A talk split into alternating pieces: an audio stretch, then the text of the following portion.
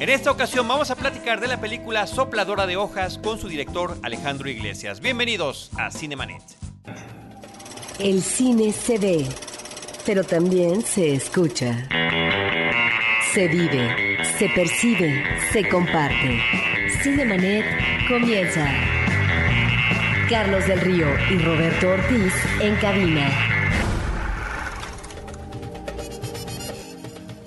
www.cinemanet.com.mx es nuestro portal, es un espacio dedicado al mundo cinematográfico. Yo soy Carlos del Río y les saludo desde Anchor Sound a nombre de Paulina Villavicencio, de Uriel Valdés, nuestro productor, y saludo por supuesto a María Ramírez.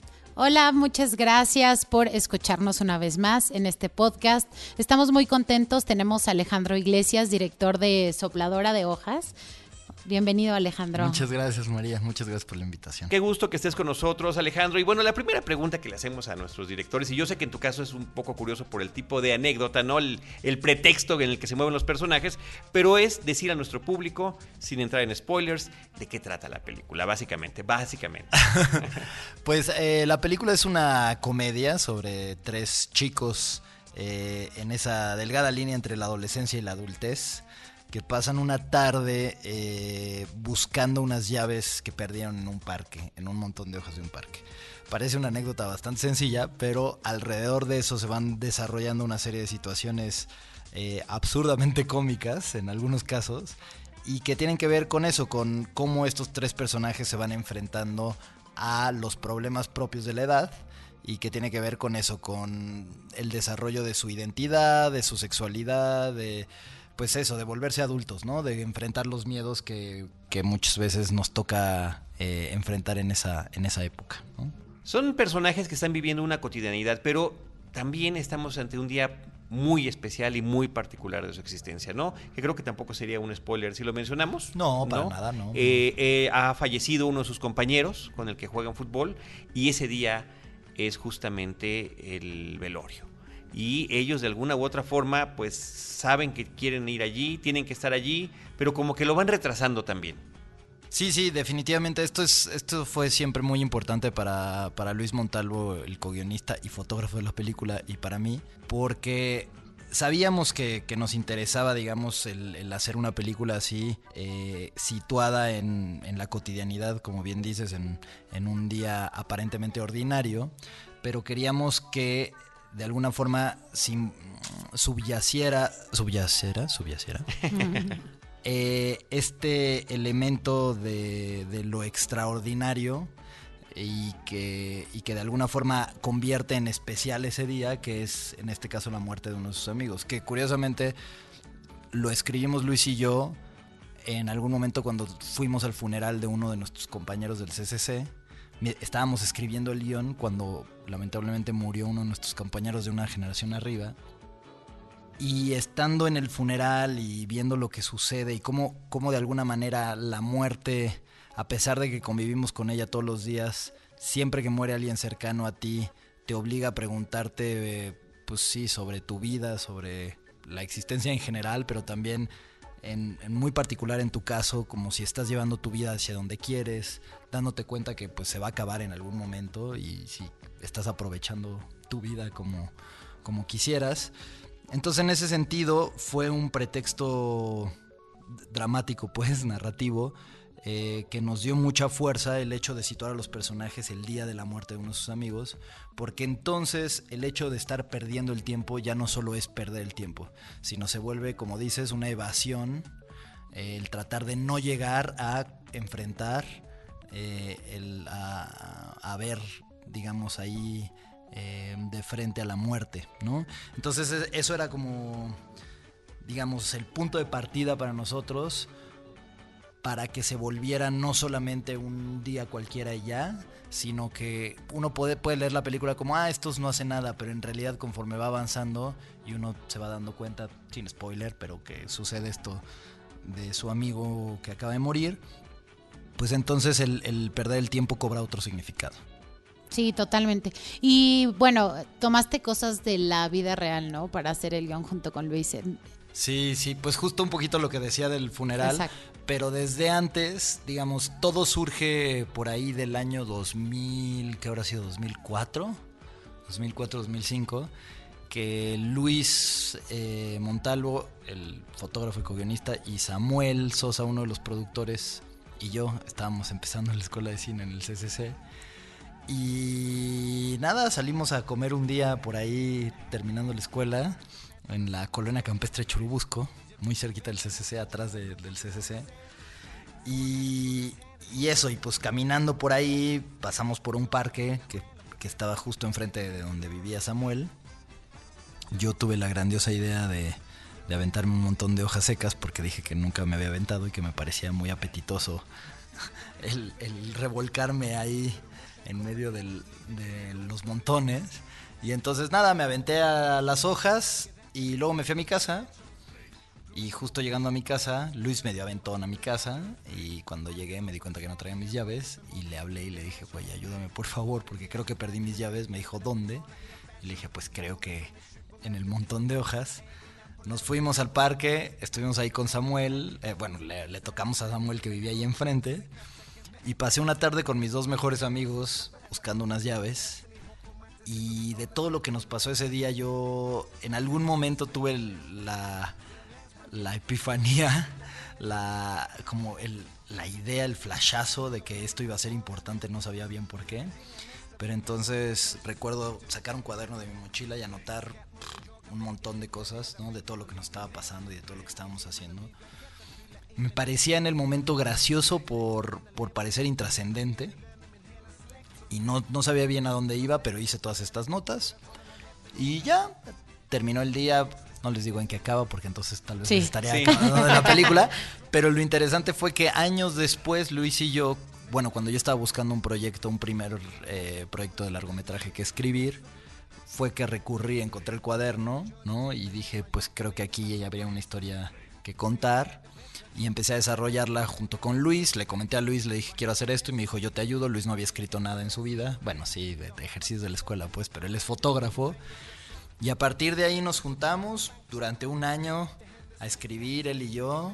Este, al principio era todo armonía, después nos peleábamos por un punto y una coma. Eh, y- Como debe de ser. Como debe de ser.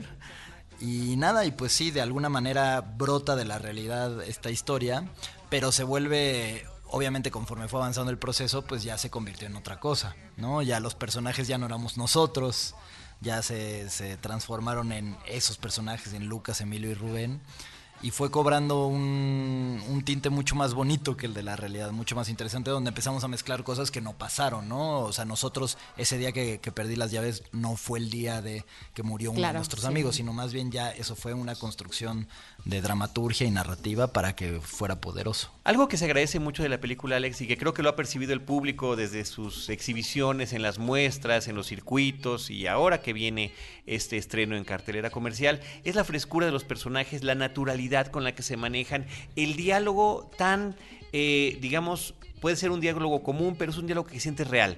Yo platicaba con mis compañeros, justamente con Uriel, con María, antes de iniciar la grabación, y les decía que son un puñado de películas mexicanas donde los diálogos me parecen reales y donde no los siento forzados. Y me parece que este es uno de los casos. Y tengo entendido, eh, Alejandro, no gracias a ti por ofrecernos Sí. este- este- estos, estas muestras ¿no? de, en el cine mexicano, que parte de eso tiene que ver primero con el guion, pero también con el trabajo con cada uno de estos actores. Sí, desde luego. O sea, sí nos, eh, nos esforzamos mucho Luis y yo en eh, trabajar los diálogos. Eh, una de las cosas que siempre nos, nos llamaba la atención y que era motivo de, de risas y de discusión eran justo los diálogos falsos en el cine, particularmente en el cine mexicano. Y entonces, eh, pues era muy divertido como lo hacíamos Luis y yo, porque cada vez que teníamos diálogos, para, para ver cómo sonaban realmente, para, para sentir si el diálogo era natural o no, los hacíamos nosotros. Y entonces eh, toda la película mientras la escribíamos siempre la estuvimos actuando, entre comillas, Luis y yo, eh, para, para sentir si efectivamente sería algo que, que dijera uno de los personajes y cómo lo dijera. Y por eso les decía hace un momento que de repente ya nos peleábamos por puntos y comas, porque éramos bastante meticulosos en, en las palabras y en las pausas y en todo lo que se decía en todo como estaban escritos los diálogos, pues. Pero en algún momento, sí, ya cerca, o sea, ya cuando teníamos el dinero para hacer la película y ya estaba eh, proyectada a filmarse pronto, eh, pues justo en algún momento hablé con Luis y le dije, mira, está muy bien todo nuestro trabajo, pero yo sé por cómo quiero trabajar con los actores que van a cambiar cosas y que las van a, van a ser suyas las palabras. Y Luis dijo, sí, sí, perfecto. Entonces, bueno, ya después empezó todo este proceso de trabajo con los actores que fue súper rico, donde, donde hubo un trabajo de mesa de dos meses muy intenso, que es como a mí me gusta trabajar mucho más en la mesa que propiamente ensayando. Eh, había una comprensión profunda de los personajes y de, pues, sí, de los arcos dramáticos y de por qué sucedía tal o cual cosa.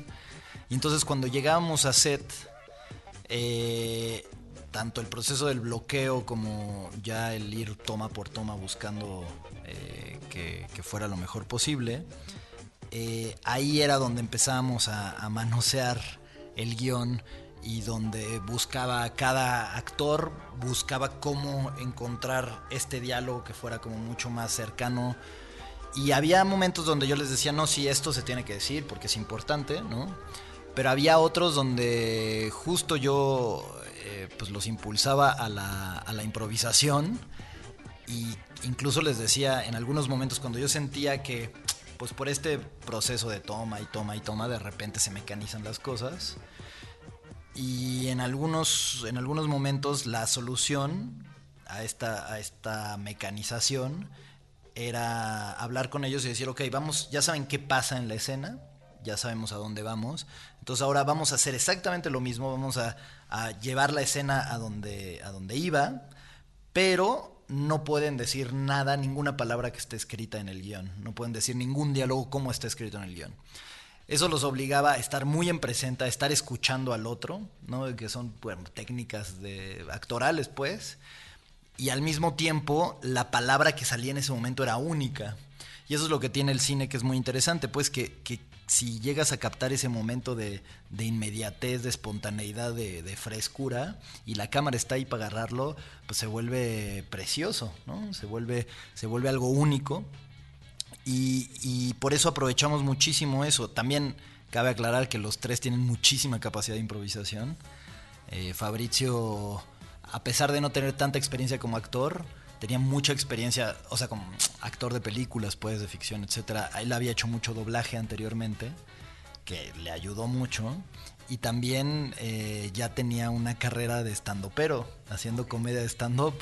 Entonces la capacidad, la vis cómica y la capacidad que tenía de sobre la marcha buscar el timing cómico y cambiar las cosas era pues muy favorable para la película.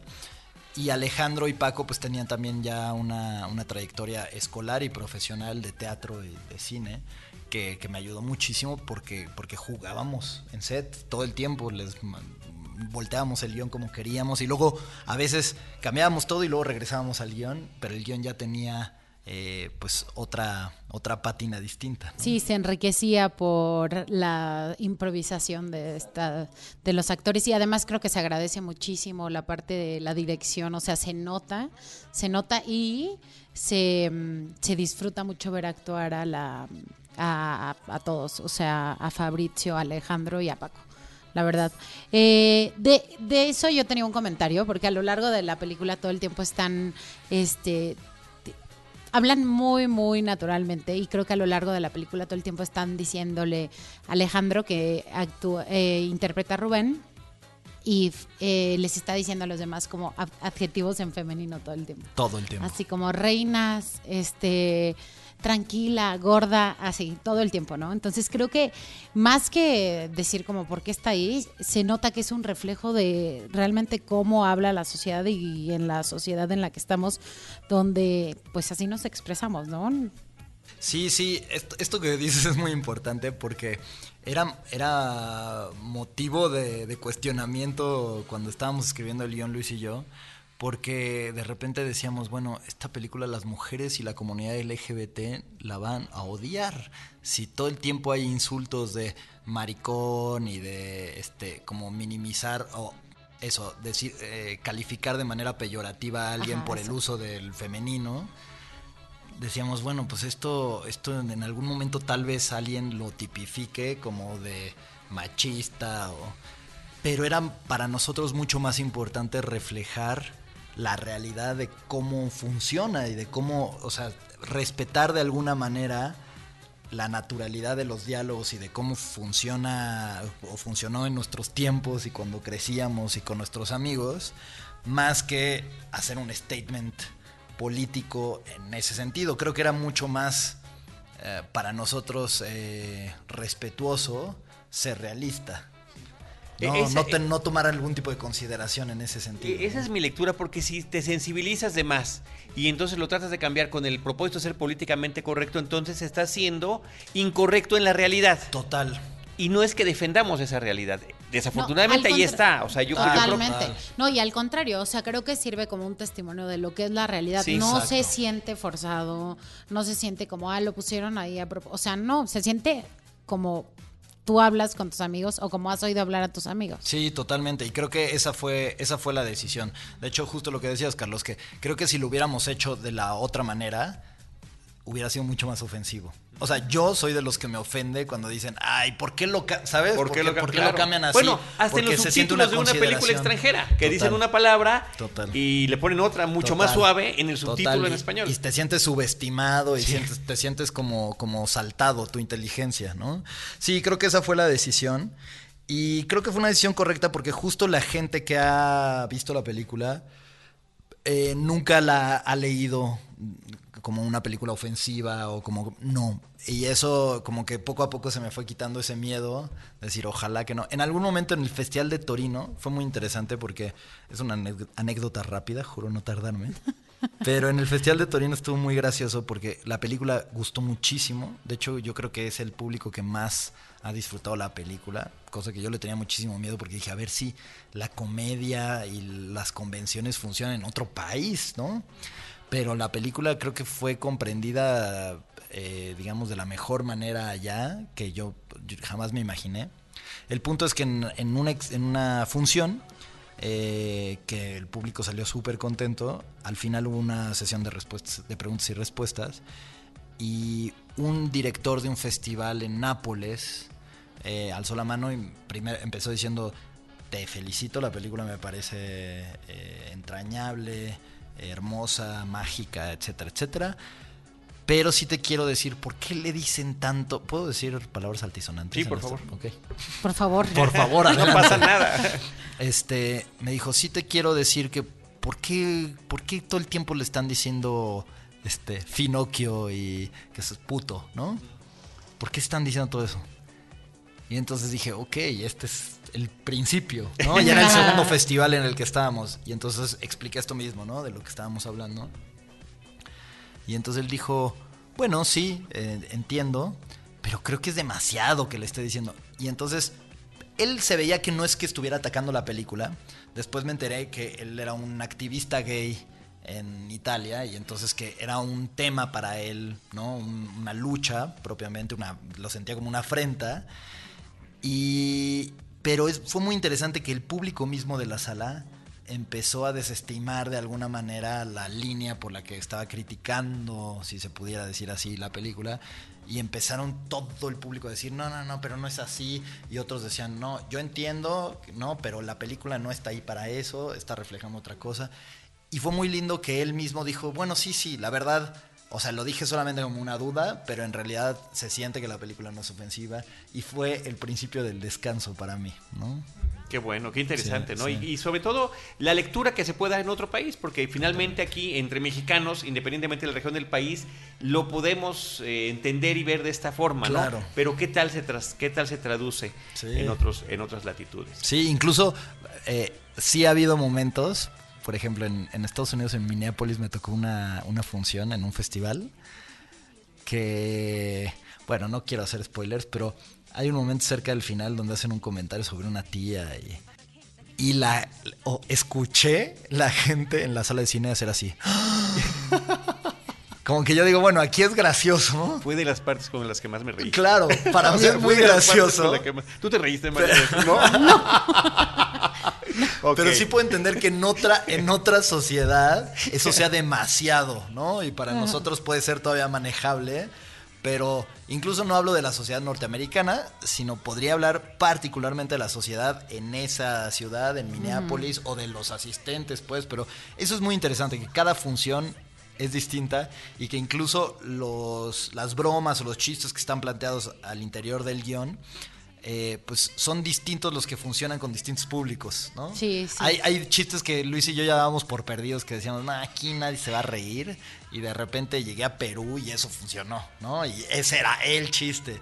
Y entonces eso, eso es interesante porque creo que hay para todos. Totalmente, creo que es una película que no tienes que ser mexicano para disfrutarla, porque al final el tema es universal, o sea, es la amistad y cómo estás enfrentando la siguiente etapa de tu vida, tengas 10, o sea, de la prepubertad a la pubertad, de la pubertad a la adolescencia, o sea, no importa la edad que tengas, la puedes disfrutar igual. Sí. Todos enfrentamos eso. Hay, hay una frase nada más que me quedo con de una, de una de las actrices de la película, que es Paulette Hernández, que cuando la entrevisté para un pequeño videíto promocional, pues para invitar a la gente a ver la película, dijo algo muy lindo que creo que sí es exactamente lo que pasa con la película. Eh, ella mencionaba que la película te hace recordar una etapa de tu vida que no sabes exactamente cuál es pero de alguna forma te llena de una nostalgia que no sabes ubicar, ¿no? O sea, las mujeres, incluso las mujeres, o sea, esto es, muchas veces hablan de, cómo está retratada la amistad masculina en la película, ¿no? Sin embargo, las mujeres también lo ven con una... Te, te, te, remonta algo en tu vida, o a tus amigos, o a tu familia, o a ti mismo con tus amigos, aunque no sea exactamente esa amistad. Hay algo del espíritu del tema universal, como dices, de la amistad y del crecimiento, que de alguna forma te, te, lleva hacia atrás y es esa sensación que era lo que, lo que buscábamos transmitir en la película y que creo, aunque uno por supuesto ya cuando la ves muchas veces tu propia película ya la odias, este, yo de las cosas que estoy orgulloso de la película es eso, como de la, de la sensación general que provoca en, en el espectador, esta sensación medio nostálgica, ¿no? Y de la relación de ellos tres, que se siente, o sea, que ellos se conocieron en el casting y que trabajamos para que funcionara y para que fuera creíble que estos tres eran amigos de toda no, la una vida. química increíble entre, entre los muchachos. Eh, eh, tu película está contada a través de diferentes episodios. Estos episodios tienen un título, tiene además un dibujito cada uno y me gusta mucho el juego que vas haciendo a lo largo de la cinta porque cuando ves el título dices, ¿qué, ¿qué, va a haber de calentamiento global? ¿Cuál va a ser? ¿no? Y, y ¡zas! esa es una broma en sí misma, ¿no?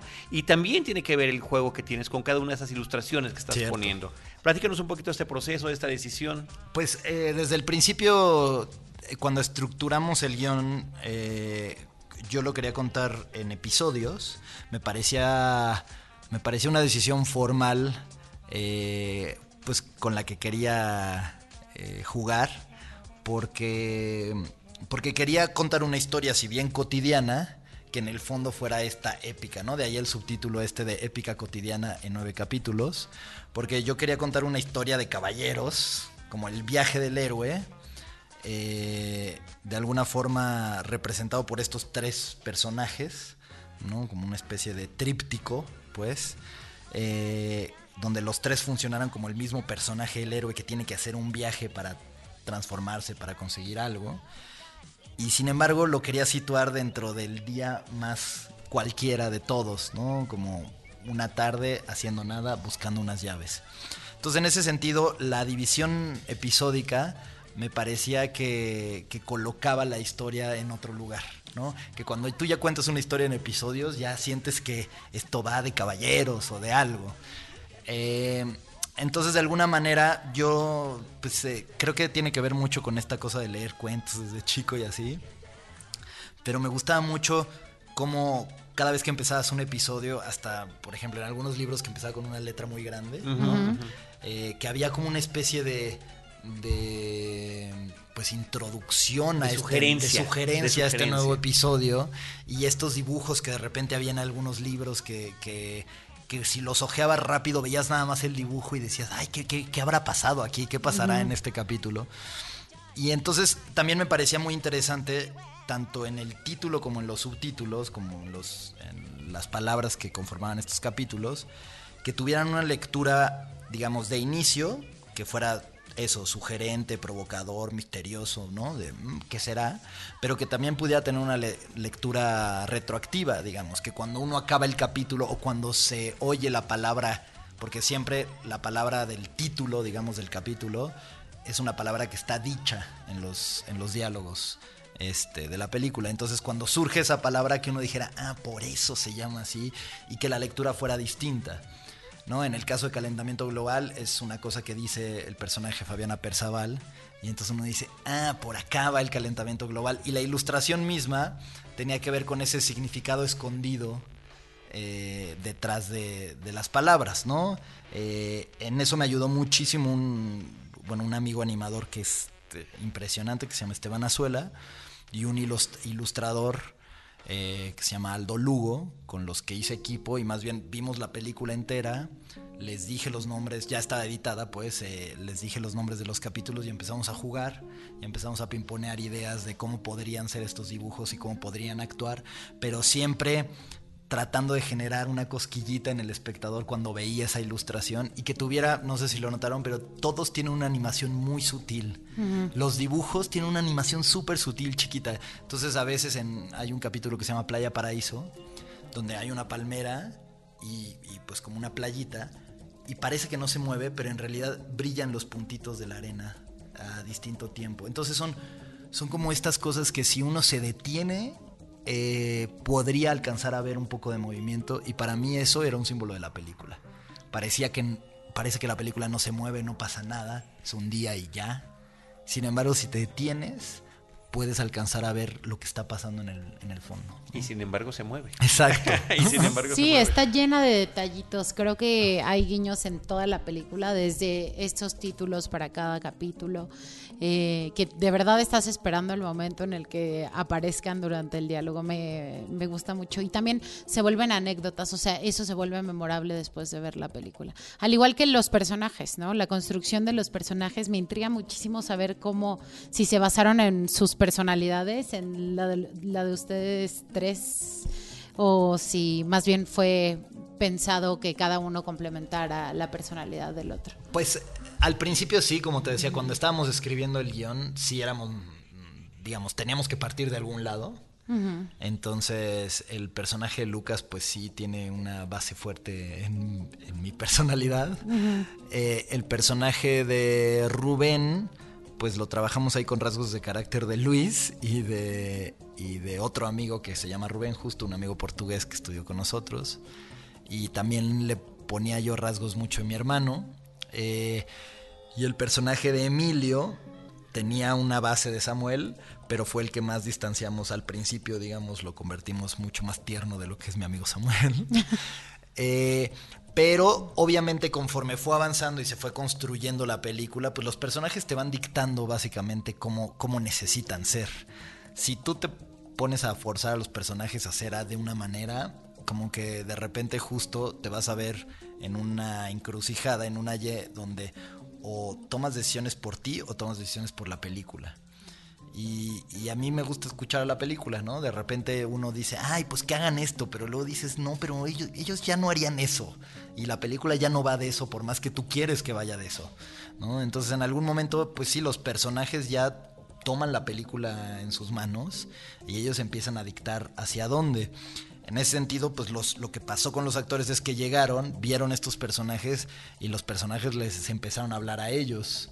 Y fue muy bonito ese, digo, suena medio New Age lo que estoy diciendo, pero, pero en realidad un poco así pasa. O sea, los actores es, empiezan a leer el guion y empiezan a como a tratar de abordar al personaje, pero obviamente la primera lectura pues no es el personaje, sino poco a poco empiezan a tener como un diálogo con el personaje, decir hacia dónde debería demandarlo, pero es, es creo que yo, creo yo que es un proceso casi uh, intuitivo en muchos sentidos, donde uno siente qué es lo que el personaje está necesitando para, para hacerlo real, para hacerlo tangible, para que cobre vida, ¿no? Que salga del papel y empiece a ser Mili, ¿no? Y entonces, por ejemplo, Paco encontró que el, el, separarse completamente, es decir, el construir un personaje absolutamente distinto a él, era lo que funcionaba, como buscar todo lo que no era él, era lo que lo que le ponía a Mili, ¿no?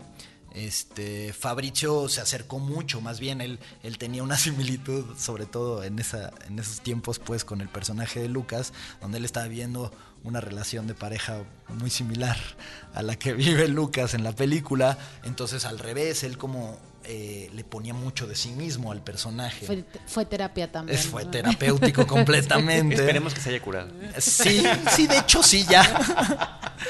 Pero justo creo que es un proceso que es, es muy personal, pues, ¿no? Y que la construcción de personajes sí empieza con, con la escritura de guion, pero luego, pues, eh, ya llega un momento donde, donde dejó de ser mío, se volvió de la película y donde todos, actores, fotógrafo, director, estamos al servicio de la película y de los personajes mismos, ¿no? En términos, eh, Alejandro, de narrativa de tu película, ya hablamos de los episodios, ya hablamos de los personajes, ya hablamos de la anécdota, de dónde provienen, pero también la forma en la que es- tenemos la, la narración cinematográfica, el lenguaje cinematográfico. Eh, y en este caso, la imagen y el audio, ¿no? Eh, la película cuenta con una música, me parece que está muy bien selecta, ¿no? Lo mismo puede haber un momento en el que vibra un teléfono, se escuche el eco de un baño, entre el Danubio Azul, un recuerdo, una cámara lenta, ¿no? este, tomado además sobre alguna especie de vidrio para que las hojas caigan de tal o cual manera. Y en otras estamos escuchando, escuchando música contemporánea que están escuchando estos personajes, A Caloncho. Cierto. A Caloncho. por ejemplo. Eh, pues sí, fue un, fue un trabajo bien, bien ah, disfrutable, la verdad. Tanto, tanto el llegar a la, pues a la decisión del lenguaje eh, visual, del lenguaje cinematográfico que íbamos a utilizar Luis y yo para narrar la película, como justo elaborar, construir este universo sonoro. ¿no? Hablando del sonido, eh, hablando específicamente de la música, sí, desde el principio como que yo dividí cómo iba a sonar la película, principalmente, bueno, en lo diegético y lo extradiegético, es decir, lo que sucede dentro de la película y lo que sucede fuera. Eh, y en ese sentido, la música contemporánea, ¿no? Eh, Caloncho, eh, Yokozuna, Little Jesus, eh, Jesse Bulbo, que todos suenan en algún momento, Belafonte Sensacional, que suenan por ahí, siempre venían de, eh, pues, de, de la situación, ¿no? Estaban sonando in situ, pues. Eh, venían de una grabadora, de los audífonos de Rubén, ¿no? Y reflejaban un poco a la personalidad de, de quien estaba escuchando la música. Normalmente era Rubén, es Rubén el que está poniendo música a toda la película, pero en el caso de Caloncho, por ejemplo, es Román en la farmacia el que tiene esa música. Entonces, de alguna manera, yo quería hablar un poco de los personajes por medio de la música, ¿no? Y que al final eh, establecían un tono en la escena, pero que fuera como muy congruente con qué tipo de música escogía ese personaje, ¿no? Ayudaba a crear la comedia muchas veces, un contraste, ¿no? Y la, la otra música, eh, que es la música que crea Aldo Marroquín específicamente en la banda sonora que, cre- que crea para la película, y otras canciones por ahí como eh, eh, Señal Chiquita de Roberto Jordán o El Danubio Azul eh, de Strauss, pues eran música que, que venía eh, casi como un apunte eh, omnisciente sobre la película, que no tenía que ver con los personajes, no había sido una decisión de los personajes, sino era una interpretación, una expresión pues de lo que estaba sucediendo en escena. En ese sentido para mí era muy claro qué, qué música iba a sonar en qué momento, pero también era muy importante para mí establecer este tono de frescura propio de la edad y acordarme de cómo, o sea, como que cuál era mi soundtrack cuando yo tenía esa edad, cómo, cómo sonaba mi vida eh, cuando estaba con mis amigos. Y creo que esa era una pregunta constante que me hacía. Lo mismo a nivel visual, ¿no? ¿Cómo, cómo se sentía perder el tiempo con mis amigos? Y entonces por eso fuimos desarrollando. La película obviamente tiene una evolución en el lenguaje visual, donde al principio es mucho más estática. eh, eh, siempre tiene que ver con estar con los personajes, de ahí la, decisión de Luis y mía de, utilizar un Steadicam, pero no un Steadicam que se utiliza mucho en la película, pero que no fuera eh, llamativo, que no saltara, que, el espectador no dijera, ay, qué plano secuencia tan más chingón, sino que justo estuviera tan metido en la historia siempre fue eso lo que Luis y yo buscamos. Que pasara desapercibido. Que pasara desapercibido. Siempre dijimos que la cámara pase desapercibida. Y eso, la verdad es que se lo celebro mucho a Luis porque luego de repente es como, pues cuando le pides a alguien que, que para que funcione para la película, que no se note tu trabajo, pues de repente dicen, oye, no, pero no, mi ego. Y en ese sentido Luis es un tipo eh, extraordinario que siempre pues, pone delante la película que su demo reel, digamos. Y siempre tuvimos muy claro que la decisión correcta era que pasara desapercibida la fotografía, que pasara desapercibida la cámara, que el, espectador estuviera súper em, fijado en los personajes, eh, focalizado en la historia y que no que nada lo sacara a nivel formal, pues, ¿no? Y las decisiones más arriesgadas eh, justo de cámara, de lenguaje, incluso de sonido, pues las acompañamos de los momentos más arriesgados a nivel narrativo, pues, ¿no? Como en el caso de cuando aparece por ahí un personaje de un vagabundo, este, donde justo jugamos ya con, una especie de subjetividad. Eh, pero sí, o sea, como que de alguna manera todo, como ven, como que todo siempre lo tratábamos de regresar a la historia, que la historia misma nos dictara cómo tenía que ser. Y esa es una pelea que, yo tengo, una obsesión, pues, con que a mí, a mí me molesta, bueno, no, no es que me moleste, pero me saca de onda cuando, cuando siento la forma en las películas, cuando, cuando me doy cuenta que están haciendo algo formal muy llamativo a nivel de sonido o a nivel de cámara o a nivel de fotografía. Y yo siempre pienso que la mejor la mejor cámara posible, la mejor eh, foto posible es aquella que está al servicio de la historia, que está, que la forma es fondo, pues, ¿no? Y que no te salta y que no puedes decir, ay, qué padre fotografía, sino digas, ¿foto qué? ¿Cuál? ¿No? Que acabe la película y tú digas, no sé qué pasó, pero me emocioné. Eh, Alex, eh, hay una cuestión que hemos platicado a lo largo de toda esta charla que tiene que ver con el humor, la broma, la comedia, la risa, pero me parece que en la película también hay drama.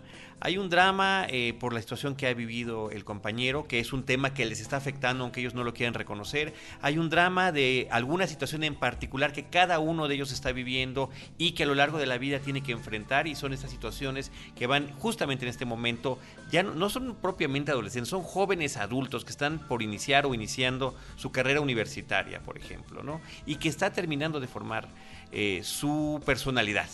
Entonces, bueno, por una parte platicar sobre esta mezcla de drama y de comedia, y la otra, ¿cuál es esa personalidad que toma tu película cuando uno termina de verla? Ah, esa, pregunta está buena.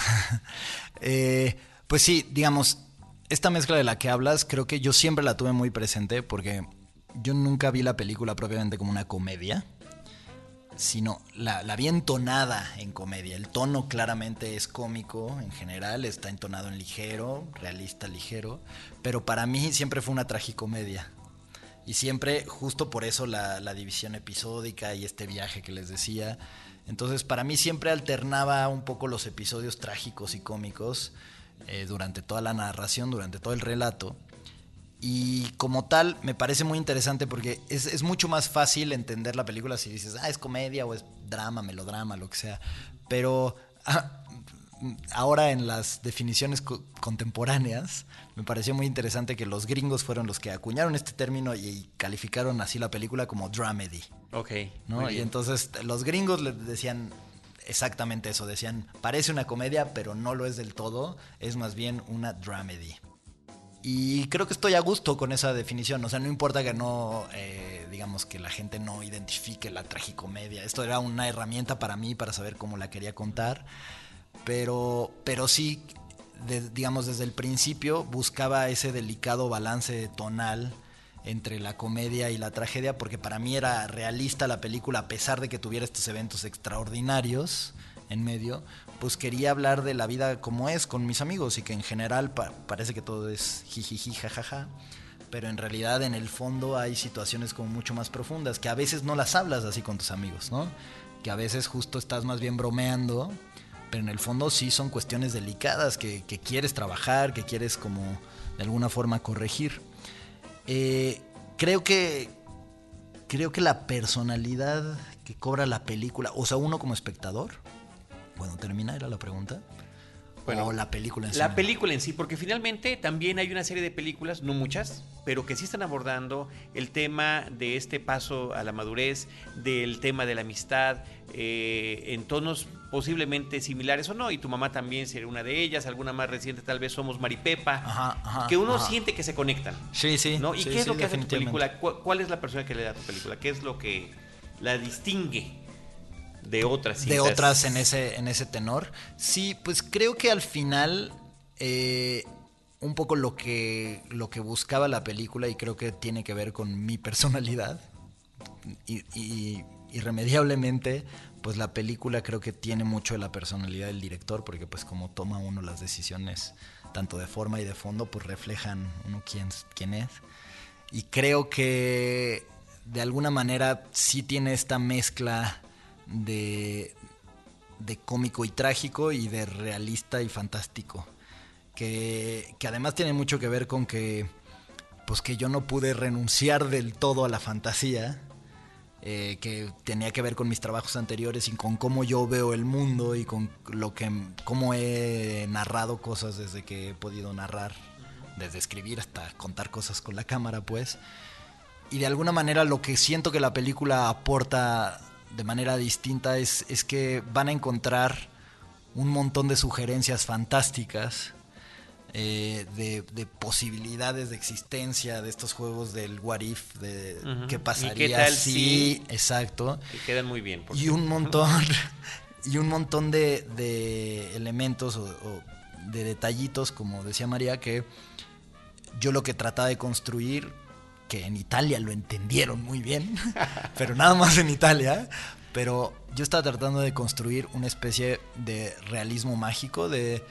surrealismo eh, súper sutil, que pareciera estar anclado en la realidad, pero de ahí, no, no voy a decir mucho, pero de ahí a un teléfono que suena a la mitad de la nada, un personaje que entra, eh, que no sabes bien en qué condiciones entra o por qué dice lo que dice, eh, eh, un carro que aparece donde en teoría no debería de haber carros, en fin, una serie de detalles que yo busqué construir de una manera muy sutil para que siempre hubiera esta pregunta de, de si están en la realidad o no y que hubiera esta sensación de un día extraordinario, no propiamente un día ordinario, eh, sino un día realmente extraordinario y que lo expresara mismo la historia. Creo que a pesar de que estamos hablando del mismo, el mismo tipo de películas coming of age, ¿no? Eh, creo que en general están situadas en, en una realidad y esta tiene como una visa ahí extraña que no puedo negar, ahora sí que no, no puedo negar mi código postal y no puedo negar que mis trabajos anteriores eran de niñas con plantas creciéndoles de la boca y este magos que matan a su esposa zombie y cosas del, por el estilo. Muy bien. Este, locaciones, sí me gustaría saber en dónde, en dónde Por filmaste la y película. fecha. Ah, locaciones. Yo pensé dónde se ¿Dónde será? Para sí, que nos también, diga que a también, dónde, también. Todos Sí. esos datos porque ya estamos cerrando en este momento. Sí, seguro. Pues la filmamos en la Ciudad de México, en, en el sur de la Ciudad de México, en una colonia que se llama La Campestre Churubusco. Eh, está filmada, pues el 85-90% de la película está filmada ahí. Es decir, las locaciones tanto exteriores como interiores las encontramos todas alrededor.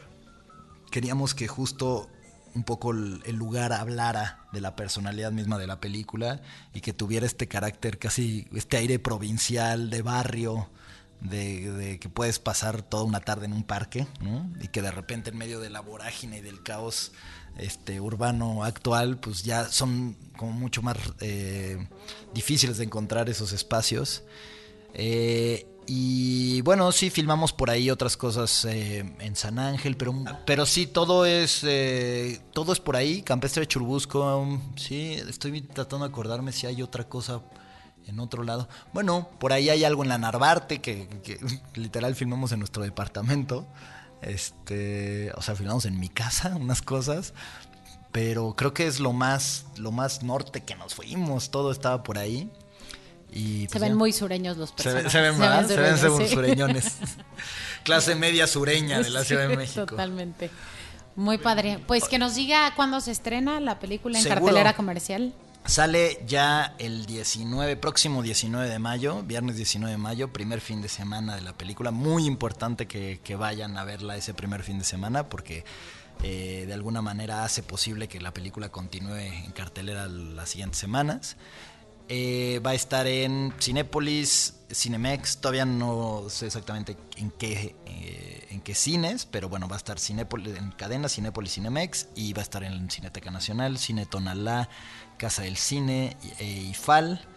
Eh, al mismo tiempo también sale en Cuernavaca, que sal, está, va a estar en Galerías Cuernavaca, en Cinépolis Galerías. Sale en Puebla, todavía no sé exactamente en qué cines en Puebla, pero va a estar en Puebla y en Toluca, eh, Metepec. Eso en la primera ronda, digamos, de salida comercial. Y de ahí, pues nos moveremos a otras ciudades al interior de la República, como Guadalajara, Monterrey, Jalapa, este, Guanajuato, Querétaro, etcétera, etcétera. Bueno, pues ahí estaremos también dando cuenta de y siguiendo las redes, redes sociales que manejen. Sí, redes sociales. El Facebook de la película la- lo encuentran como sopladora de hojas, tal cual. Eh, bueno, sopladora de hojas diagonal leaf blower, porque somos muy internacionales. este Y el Twitter de la película es el Twitter de un personaje que se llama Román. Román Tiraparo es el, el Twitter. Y eh, bueno, creo que básicamente bueno, hay un canal de YouTube por ahí. Justo en esta semana abriremos por fin el Instagram de la película para que compartir fotos vergonzosas del proceso de, de filmación. Y pues eso, esperar si, si les gusta la película, que la sigan como moviendo a aquellos que, aquellos radioescuchas. Este, bueno, aquellos escuchas. Podescuchas. Eh, podescuchas, que puedan seguir eh, las redes de la película y que la sigan moviendo para darle promoción y, y ruido, ¿no? Muy bien, pues Alex, muchísimas gracias por habernos Gracias a ti, acompañado. Muchas felicidades. Muchas gracias. Y la mejor de la suerte. Muchas, muchas gracias. Mucha, mucha suerte. Gracias, María. Desde estos micrófonos, María Ramírez, tus redes sociales. Eh, me pueden seguir en Instagram y Twitter como arroba generala Lola. Muy bien, nosotros nos despedimos recordándoles nuestras redes sociales, arroba Cinemanet, facebook.com diagonal Cinemanet, Cinemanet 1 en Instagram y Cinemanet 1 en YouTube. En cualquiera de esos espacios nos pueden encontrar con cine, cine y más cine. Cinemanet termina por hoy. Más cine en Cinemanet.